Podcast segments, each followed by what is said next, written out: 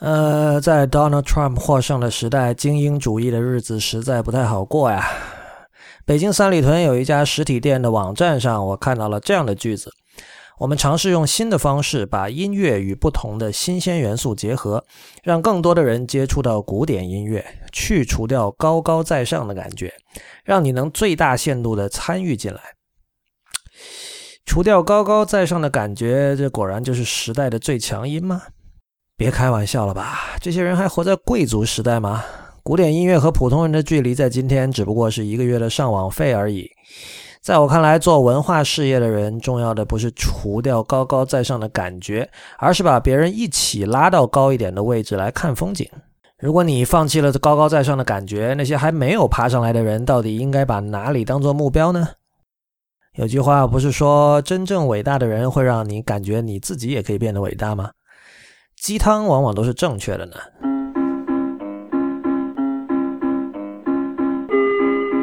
欢迎收听 IPM 播客网络旗下的节目《一天世界》，Itiska。今天是二零一六年十一月二十三日，《一天世界》的第三十八期。一天世界是一个在读者和听众的支持与资助下成立的媒体计划。我们用整体性的视角观察当代社会、技术文化以及商业风景，对抗消费主义导向的论述，强调对技术和艺术的敏锐感受力，以及精神和肉体上的强健。如果你喜欢我们的节目，欢迎您成为一天世界的会员。入会方法请看一天世界点 net 斜杠 member，一天世界的全拼点 net 斜杠 m e m b e r。如果您还不知道的话，我们最近也开通了直接通过支付宝打款入会。您可以直接付费到我的支付宝账号 hi at 如一点 li，h i at r u y i 点 l i，然后在添加备注栏注明您想用来接收会员通讯的邮箱即可。年付会员三百四十元，月付会员三十四元。再次播报，我们的支付宝账号是 hi at 如一点 li，h i at r u y i 点 l i。呃，今天节目开始之前，首先播报一则消息。呃，可能有的朋友如果是我们的会员的话，已经在会员通讯里看到了哈。我会在十二月一号，也就是下个星期四，做我的第一场知乎 Live 活动。呃，如果有人不知道的话，知乎 Live 是知乎推出的一个实时的讲座性质的这样的一个活动。呃，如果有人参加过我以前做过的两场不鸟万 Live 的话，已经知道大概的形式是怎么样了。呃，我这期 live 的主题是关于苏珊·桑塔格呃著名的文章，叫这个 Against Interpretation，就是反对阐释这篇文章的一个解读。那么，如如果您是一天世界的会员的话，今年七月我已经在会员通讯，我用了两篇会员通讯的篇幅来解读了，来谈了我对这篇经典文论的理解，因为我觉得这篇文章在今天其实是非常具有相关性的。虽然桑塔格在传统上认为是对文史哲有兴趣的人才会看的东西，但事实上，我很相信著名的科幻小说家 Bruce Sterling 的一句话，就是所有的文化上的变化其实都是技术驱动的。所以，如果你是对技术有兴趣的人的话，你对于桑塔格的文章是不可以不重视的。事实上，桑塔格还有一本非常著名的叫《论摄影》的书，可能大家有听说过。呃，他是相当敏锐的从。技术和从这个摄影作为一种媒介的角度谈了呃摄影艺术，所以呃反对阐释作为他最就算不是最重要也是最知名的一篇文章吧，是今天所有关心互联网、关心新媒体、关心媒介的人都应该去读的一篇文章。呃，但是有一个问题是，所有这些经典的文论，由于它的这个年代比较久远，比如说反对阐释是在一九六六年发表的。啊，在今天的人读来呢，可能会有一些不适应。这种不适应，首先包括这个。文体上的一种老旧感，就是他所用的一些词可能不是今天的人们会常用的。呃，此外还有一些语境上的问题，比如说他是在一个什么样的环境下，啊，他是看了什么、读了什么、想了之后产生了这样的观点。所有这些其实跟他的文字本身都是同等重要的。此外，当然更重要的还是他的文章。我们今天为什么要去读一篇一九六六年的文章？对，我们在二零一六年看一九六六年的这篇文章。呃，它的相关性在哪里？它跟我们今天的生活，跟我们今天每天在网上看的、听的、讨论的，还有我们在各种不同的这个工具里，我们在呃各种各样的展览和活动里看到的东西，我们的感官受到的所有的冲击，所有这些东西跟桑塔格当时写这篇文章究竟有什么关系？这是我试图在呃那两篇会员通讯以及这次 lively 向大家说清楚的事情啊。所以我会在这个这个本期节目的网站上把这个知乎 Live 活动的参加链接，呃列出来，大家可以点进去看。然后在具体的时间再次说明是十二月一号下周四的北京时间晚上九点正，欢迎大家参加。同样，如果您是在今年七月之后入会的，可能你并没有收到那两篇文章，您可以发信给我索取，呃，只要。对着最新的一篇，就或者任何一篇会员通讯写回复，然后说你索要那个桑塔格的两篇文章就可以了。关于桑塔格的两篇文章。好，今天首先说一下那个 Facebook 事件的后续哈。呃，最近谈 Facebook 比较多，在这个之前用我在第三十三期的节目里，播客节目里谈了这件事，然后在上一期的会员通讯，同样我谈了这个 Facebook 和反动的关系。反动这个概念其实很有趣哈，我们从小受的教育，反动就是反动派的那个反动，我不用解释，大家也知道怎么回事但其实反动是一个完全是一个相对性的概念，呃，大体来讲，它是指一种。偏保守的，希望维持现状，希望维持 status quo 的这样的一种一种态度啊，它是和所谓的这个进步主义对立的。但是，视乎你立场的不同，每个人在说反动的时候，他指的东西其实也可能是完全不一样的。嗯。硅谷的创业公司通常被认为是这个代表着 progressive，代表着这个进步力量的一股势力，但是事实上，呃，我们看到并不一定如此。呃，这一点也并不是只有我在说，呃，但我觉得这现在以现在的 Facebook 的体量和它的这个状态来看，呃，它所要达到的一种状态，其实可以说是一种反动的状态。呃，这个事情。有后续，呃，虽然说这个 Facebook 现在已经不需要额外的曝光哈，那最近关于他们的事情是接二连三、接踵而来。呃，我上次在三十三期谈的看法就是，我认为 Facebook 现在它已经毫无疑问是一个媒体，那么作为一个媒体，它已经不可能也不应该像 Mark Zuckerberg 所说的那样试图维持所谓的中立性了。呃，我觉得如果中立性这把标尺是可能存在的话，那么它应该存在于每个读者的心中，在今天尤其如此。那么今天《纽约时报》的这个 Mike Isaac 记者又爆出了一个新闻，说 Facebook 内部正正在开发用来进行言论审查的一套软件工具。那么他开发这套工具的目的是为了进入中国。那毫无疑问，这种新闻一出来，社交网站上又炸开了锅哈，大家肯定多数还是对他口诛笔伐的。呃，不过其实我觉得 Isaac 在文章里写的很清楚，如果你真的把那篇文章读完了的话，其实他的笔调是相当公允的。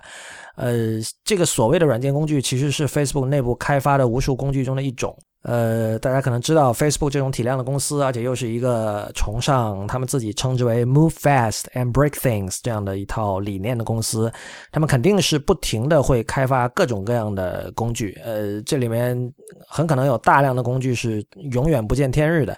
呃，也有一些工具可能推出来尝试了几个月，发现没有什么戏，可能就直接撤掉了。那么，呃，Isaac 也写了这套工具，它。并不一定会用，目前我们并不知道它会不会在未来某个时间点投入使用。呃，而另一方面，如果投入使用，Facebook 并不会自己操作这款工具，而是要交给合作伙伴负责。那么，Isaac 的文章里相应的段落是引述呃向他提供情报的线人，然后他是这么说的：他说，Facebook does not intend to suppress the post itself. Instead, it will offer the software to enable a third party in this case, most likely a partner Chinese company, to monitor popular stories and topics.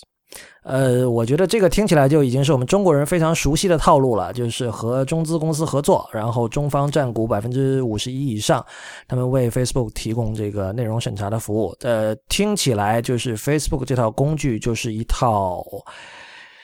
你可以把它想象成某种意义上的 CMS 内容管理系统，然后交为交给这家中方合作伙伴来用。呃，Isaac 文章写的是 most likely，这当然是很严谨的说法，但是在我们看来，至少我我会把它理解成 definitely。呃，有意思的是，Isaac 自己事后在自己的 Twitter 上说，他说正是由于本次美国大选的结果，才导致了三位 Facebook 的现员工和前员工害怕这种。可以说是像这个阿拉丁神灯里面的魔鬼一样的这种工具，一旦出炉，会有可能就是除了因为你中国政府可以用，其他政府也可以用，最后也有可能被未来的如今不太被大家所信赖的美国公权力所使用，然后就蚕食美国公民的言论自由，所以他们才选择向媒体爆料。我觉得这是一个比较有趣的八卦，等于说这三个人在一个非常小的规模上也当了一次斯诺登哈。当然，对于 Facebook 的试图入华的这个举措，我跟大部分人在这一点上观点是比较一致的，呃，不会认为有什么特别大的作为吧。我们知道现在 Facebook 其实是在香港还有办公室，他们的员工所做的事情就是帮一些中国的机构和商家向海外推广。呃，所以业务是存在的，但是在这个微信、微博还有等等其他一些这个社交媒体已经在中国具有极高的渗透率的一个市场环境下，嗯，再看一看最近这个 Uber 惨败的在中国惨败的状态，就是我我也很难相信 Facebook 就算入华能够有什么样的作为。呃，今天其实想谈一谈这个 Telegram 出的。两样新东西吧，呃，其实这两样东西你要真说的话，可以说都是山寨。呃，一个叫 Telegraph，这个有点混淆哈，就是呃，Telegram 和 Telegraph 的在中文都是叫电报，而那个区别似乎是这个 Telegraph 是指发电报的这整套机制，而 Telegram 是指具体发出去的某一条电报信息，呃，就是这样。所以他他用这个名字来形容他这个新产品，其实是相当的准确的。因为 Telegraph 本质上就是一个，你可以称之为一个山寨版的 Medium，呃，但是它在产品形态上比 Medium 要简单的多。呃，它你进去之后能看到的就是一个书写文章的页面，一个发送文章的页面。你可以看到标题、呃作者栏，还有正文栏，然后有一个发送的按钮。呃，有一些基本的格式上的设置，但是目前还比较原始。比如说，你是没有办法把一个符号居中的，对。呃，除此之外就什么都没有了。那么你发送了之后，你的文章会有一个专门的 URL，有个网址，对吧？它是以呃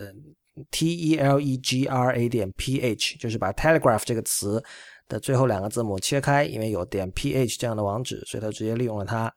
然后点 ph 斜杠你的文章的标题，这就是你的这个网址。呃，目前你没有办法去自定义这个 URL，所以比如说我如果文章标题是中文的话，那么你的网址里又充满了一长串的中文，可能不是很好看，但是是可以用的。所以 Telegraph 就是相当于一个 Telegram 的一个文章发布机制，一个 CMS。我不知道它未来会不会把这个进一步完善，还是一直保持这种极简的状态哈？呃。就在目前看来，似乎，呃，他呃，Telegram 的人并不指望大家去 Telegraph，就是呃，Tele 怎么说？T E L E G R A 点 P H 这个站上去玩，而是说只是把它当成一个文章生成机制。呃，有点像是微博，比如说微博最近支持了这个超过一百四十四个字以上的长文章，对吧？呃，但是 Telegram 是等于说单独有这么一个链接来完成这件，有这么一个网站让你来完成这件事情，然后你可以把这样的文章分享到 Telegram。那么随之推出的呢，是一个叫做 Instant View 的东西。Instant View，你听名字可能也已经猜出来了，其实它就是相当于一个 Telegram 自己的 Facebook Instant Articles。哎，现在这些这个产品的名字都取得不仅非常的雷同，而且非常的绕口哈，就是大家听来可能有点有点累。呃，Facebook Instant Articles，我们在之前的节目里讨论过很多次了，它是一个。简单来说，是帮助你在移动设备上，呃，提高文章的有网页的加载速度的这么一个工具。呃，我自己虽然 Facebook 用的不是很多，但我注意到这个 Facebook Instant Articles 似乎并没有得到特别广泛的应用，因为我还很少看到，呃，有网站大规模的用它。包括像《纽约时报》这种第一批就是参与了这个 Facebook Instant Articles 合作的这些这些方面。呃，Google 也有一个类似的一个产品叫做 AMP。那么这个无论是 Facebook Instant Articles 还是 AMP，他们的确都可以让你做到在手机上文章秒开。呃，这个速度确实是非常的惊人，就省去了很多这个等进度条加载的时间。嗯，但是目前这两家吧，虽然都是巨无霸级的公司，但是这件事情进展还是比较缓慢的。那当然，作为一个平台，Telegram 虽然不小，但是和这个 Facebook 和 G 社比起来，还是要差得远。所以我也并不认为像 Telegram 这个 Instant View 能够在更大的规模上起到什么样的这个惊天地泣鬼神的作用。但是在 Telegram 这个，很显然，你看到 Telegram 现在自己的这个生态圈的打造已经慢慢成型哈。呃，但我觉得它为什么我特别喜欢这家 IM，就是它其实我们知道微信也在拼命打造自己生态圈，各家 IM 软件都希望这么做，Facebook Messenger 也是，Line 也是，对吧？呃，但是 Telegram 我认为它对于万维网，就是对于 Web，有着一种最基本的尊重，就是到目前为止我们看到它并没有希望说隐藏隐去这个 URL。呃，你在 Telegram 的生态圈里分享的那些文章，你都仍然可以很方便的把那个 URL 拷贝出来。而 URL 因为它只不过是一串文字，一串文字就意味着它的这个传播成本非常的低。你在任何基本网页上的任何工具，你都可以传播这个链接，然后你只要传播这个链接，你就可以打开。而更关键的是，我之前已经说过无数次的，虽然微信的一篇公众号文章也有一个链接，那么第一，这个链接非常的丑陋，它没不具备可读性；第二，更重要的是，这个链接里的文章。是不可以外链的，就是你没有办法在一篇文微微信公众号的文章里链接到，比如说 The Verge，或者甚至人民网，啊，甚至任何这个腾讯所拥有的网址以外的网址。呃，这件事情是非常非常非常邪恶的。